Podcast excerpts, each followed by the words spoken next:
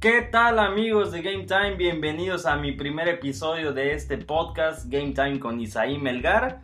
Muy contento de poder estar con ustedes. Un, podcast, perdón, donde vamos a estar hablando de mucha, mucha información deportiva. NBA, NFL, grandes ligas. Eh, de vez en cuando algún homenaje, quizás entrevistas, más contenido deportivo para que ustedes puedan estar informados, que puedan eh, seguir conociendo más sobre lo que ocurre en las mejores ligas del mundo. Eh, como ya lo comenté, mi nombre es Melgar. Eh, muy contento de poder iniciar este proyecto, de compartirlo con ustedes y espero que pueda yo contar con todo su apoyo para seguir eh, hablando sobre los deportes, para seguir informando, para seguir teniendo esta interacción que todos nos gusta tener con el, el mundo del deporte. El día de hoy específicamente vamos a hablar un poco sobre la NBA. me gustaría empezar estos episodios, los primeros de ellos, con el, análisis sobre las divisiones de cada conferencia. El día de hoy empezaremos con la división Pacífico de la conferencia oeste. En esta división se encuentran equipos como los Lakers, como los Clippers, los Phoenix Suns, los Warriors de Golden State y los Sacramento Kings. Entonces eh, será un episodio muy muy fructífero y al final les estaré dando mi pronóstico en cuanto a las posiciones no, no soy una persona que dé muchos pronósticos, pero creo que esto lo amerita. Eh, siempre uno llega a tener alguna idea más o menos de lo que espera que vaya a tener para la temporada cada equipo. Y yo considero que es apropiado hacerlo en este momento, tratar de hablar sobre las posiciones de cada equipo, pero me gustaría primero hablar sobre los equipos, que los jugadores que van a estar por equipos, porque acaba de hacer la agencia libre, el mercado de traspasos, creo que hay mucha información buena de la cual podemos hablar. Y me gustaría empezar con los Sacramento Kings, porque eh, para mí es un equipo que va a batallar muchísimo esta temporada, en muchos aspectos. Pero el principal de todos creo que ha sido eh, el mal manejo que tuvieron para poder tener jugadores de calidad o fichajes importantes porque la baja más sensible de este equipo ha sido la salida de Bogan Bogdanovich. Así es, este jugador se fue al equipo de los Atlanta Hawks, no tuvo un, un, contrato, una extensión de contrato propia para él, siendo que considero que no cobraba mucho.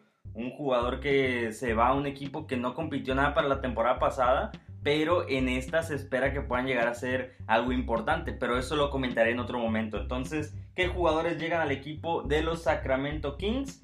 Eh, Tyrese Halliburton se rumoraba que iba a llegar, todavía no se, no se ha confirmado bien, pero se espera que sí pueda llegar. Eh, jugadores como Glenn Robinson tercero que viene de Filadelfia, eh, Hassan Whiteside de Portland y Frank Kaminsky de los Phoenix Suns. Entonces no se armó nada bien, sinceramente. También tuvo selecciones del draft todavía sin firmar, pero no, no considero que hayan sido eh, una, una, cantidad de fichajes importante. Porque lo bueno es que sigue Buddy Hill es un jugador también muy, muy bueno, con lo cual ellos van a seguir compitiendo, pero su tope salarial todavía es muy amplio, entonces podrían llegar a ser un fichaje en cualquier momento. No, no voy a comentar nada sobre ese equipo o mucho. Eh, mala decisión no haber conservado a Bogan Bogdanovich para la siguiente temporada, considerando lo que ya comenté, ese espacio salarial que ellos tenían.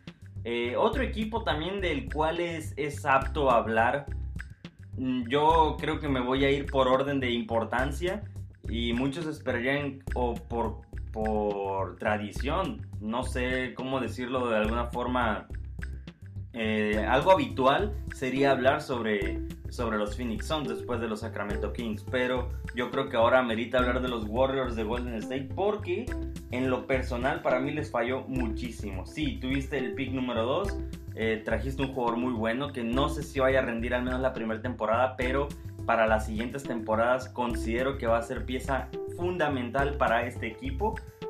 Pero Clay Thompson se lesionó. Eso ya es una baja durísima, con lo cual creo que pierdes muchas aspiraciones a ser contendiente para, para las próximas, los próximos playoffs.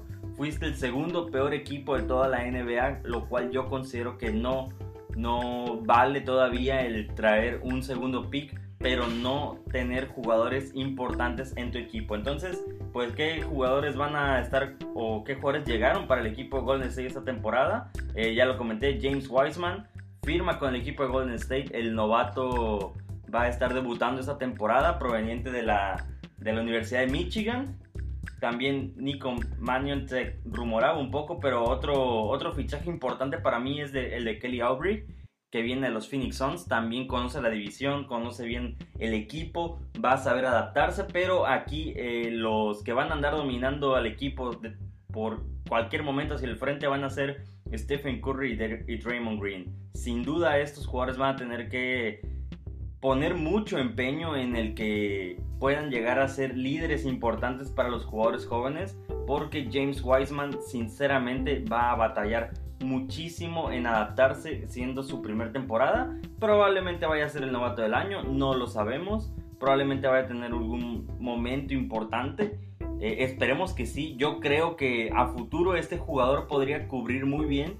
Hablando de la importancia que tuvo este jugador en Golden State fue la de Andre Budala es un jugador que ataca bien la pintura, que también la sabe defender. En cualquier disparo fallido, él está atento siempre al rebote en ataque. Entonces es importante un jugador como Wiseman en este equipo considerando la altura. No son jugadores muy altos los de los, de los Warriors. Son más de, de tiro efectivo hablando de Stephen Curry, de Clay Thompson, que desafortunadamente no va a estar, y de Draymond Green. Entonces, yo sí veo a un equipo interesante, pero no lo veo contendiente para llegar a, la, a los playoffs. Se van a quedar para mí en el décimo lugar. Lo Sacramento Kings, quinceavo de la oeste. Golden State Warriors, el número 10. Espero equivocarme porque sí será interesante ver qué es lo que pueda llegar a ser el equipo de Golden State. Bueno, ahora vamos a hablar sobre los Phoenix Suns. Este equipo que ha causado mucho revuelo por el fichaje Chris Paul. Eh, arriesgado para mí, sin duda. Yo siempre lo dije, desde antes que se confirmara el fichaje de, de, Chris Paul al equipo de Phoenix, yo dije que era muy, pero muy arriesgado, por eh, dos razones sencillas.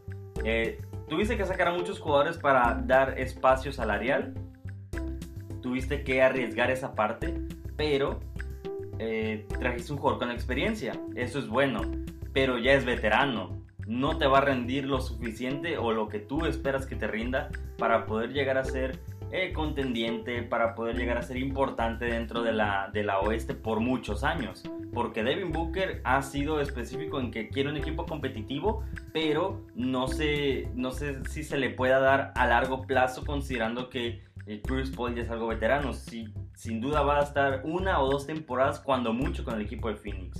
Eh, ¿Qué otras variables tiene los Suns en su equipo? Pues Devin Booker, de Andre Ayton, también otros jugadores como, como Dario Saric, que también fue renovado.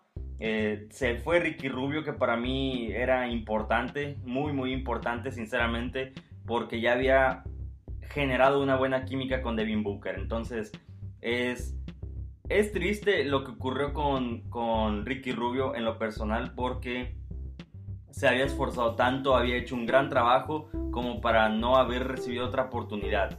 También pasó con los Utah Jazz, había recibido muy poca oportunidad, pero al final estaba rindiendo bien, pero no tuvo esa extensión de contrato que él esperaba.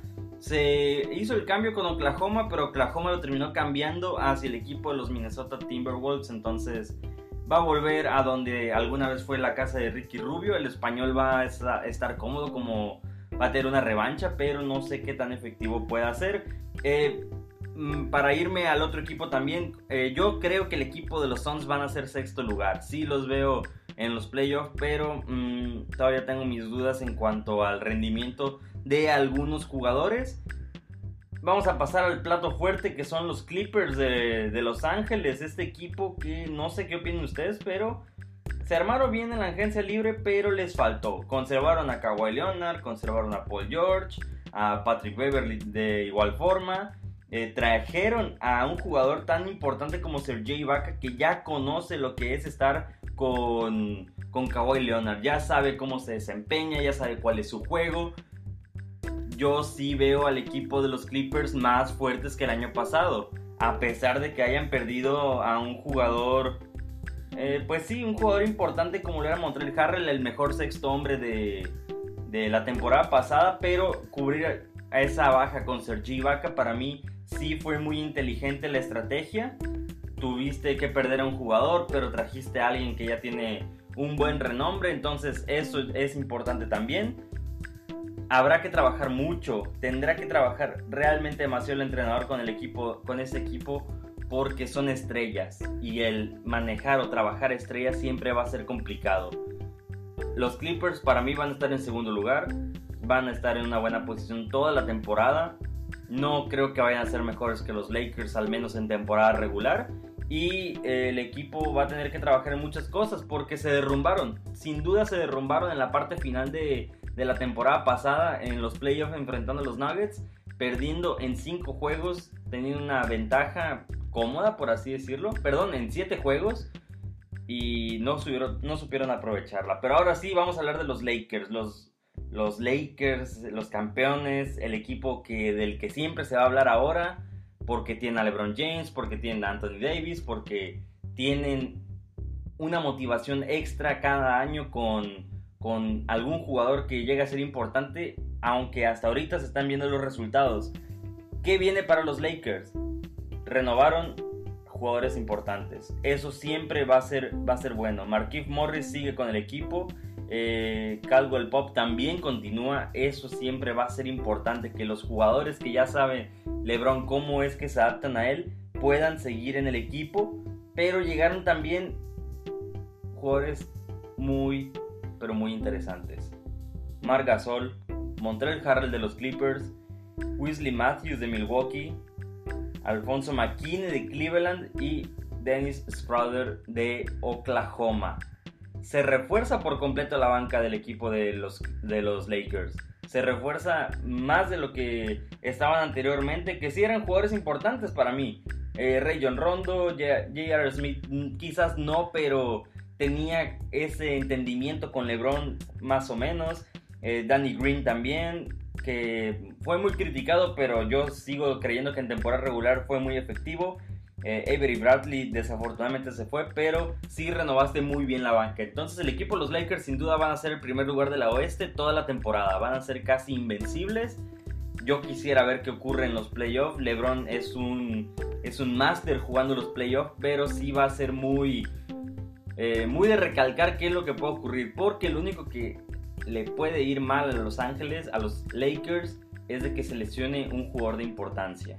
Se lesiona LeBron, se lesiona Davis, se lesiona Marc Gasol, se lesiona algún jugador de esos y puede llegar a ser muy duro lo que se enfrenten los Lakers durante la temporada. Pero creo que es todo de mi parte, una retroalimentación. En cuanto a los equipos de la división del Pacífico de la Conferencia Oeste, mis predicciones son los Lakers primer lugar, Clippers segundo lugar, el equipo los Phoenix Suns van a ser el sexto, los Warriors el décimo y los Sacramento Kings pues desafortunadamente van a tener que quedar en el quinceavo lugar porque no armaron un equipo a comparación de los de su división para nada competitivo. Pero amigos, esto fue el primer episodio.